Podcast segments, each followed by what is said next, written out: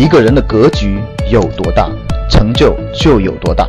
大家好，我是你们的班主任陈瑞，欢迎收听本期节目。那我们今天呢，用通俗易懂的方法呢，给大家聊一聊咱们投资方面的两个派别啊，一个叫技术分析，一个叫价值投资。这两个派别呢，其实是完全是不同层次的。那我为了让大家容易理解呢，咱们都知道房地产啊，过去这么十多年，大家都知道投资房产、炒房产。我通过这个房地产方面的分析方法，来翻回头给大家通俗易懂的理解啊，什么是价值投资，什么是技术分析。那其实呢，价值投资呢，它属于这种大规律方面的，它属于是整个这个投资方面那个是大规律，它决定了整个百分之九十的这种大趋势。而技术分析呢，它属于是能影响到整个判断的百分之十到百分之二十左右的幅度的。那怎么理解呢？我给大家举个例子，比如说我们投资房产，那投资房产呢，其实它也是两个层面的。大家想，你要买一个房子的话，其实最核心、最主要的是什么？第一个是整个宏观经济形势，第二是就是货币的发行量，那货币是超发状态的还是紧缩状态的，对吧？宏观经济形势是。整个偏好的还是整个经济非常不好的？第三个就是城市，你这个城市有没有这个人口基数？人口是流入的还是流出的？这些才是最根本的大的规律。但是我们买房子的时候，我们还会看什么呢？我们还会看你这个房子的小区怎么样，对不对？位置怎么样？是否靠近地铁站？然后你这个小区里面的绿化怎么样？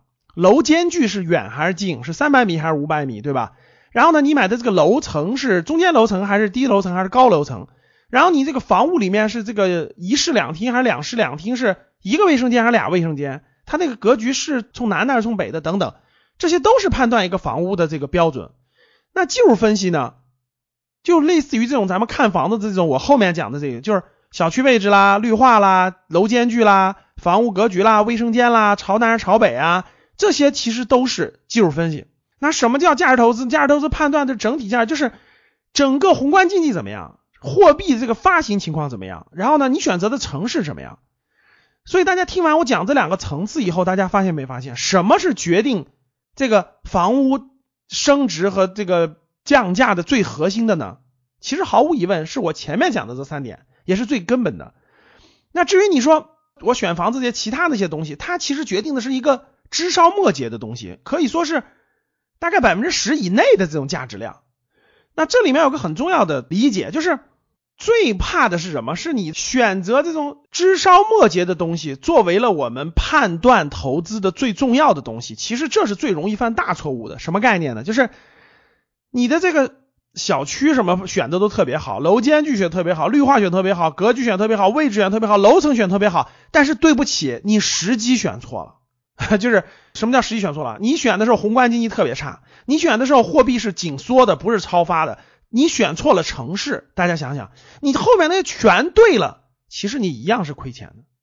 那前面的都选对了，我宏观经济形势阶段选对了，货币超发选对了，城市选对了，但是我的楼层呢，小区位置不是特别好，挺偏的，然后绿化一般，呃，朝北的，然后楼间距也不好，然后房屋格局也一般。但是不用问，它从两万涨到四万，那这房子也值三万八，对不对，各位？所以呢？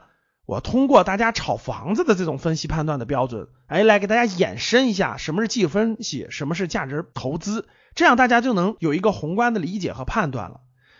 那其实财富的积累呢，依靠的是风险管理，是长期和持续的这种增长才是关键的。因为投资一旦出现一次意外，就足以让我们前功尽弃。所以大家回想我刚才讲的，如果你后面的判断都是对的，结果你选错了城市。其实都前功尽弃了，所以各位投资一定要明白是什么是大格局的标准，什么是这种枝梢末节的标准，是一定要分清楚的。那我用了比较通俗易懂的房产投资的标准来给大家引证一下啊，技术分析和价值投资，希望大家呢有所启发，有所收获。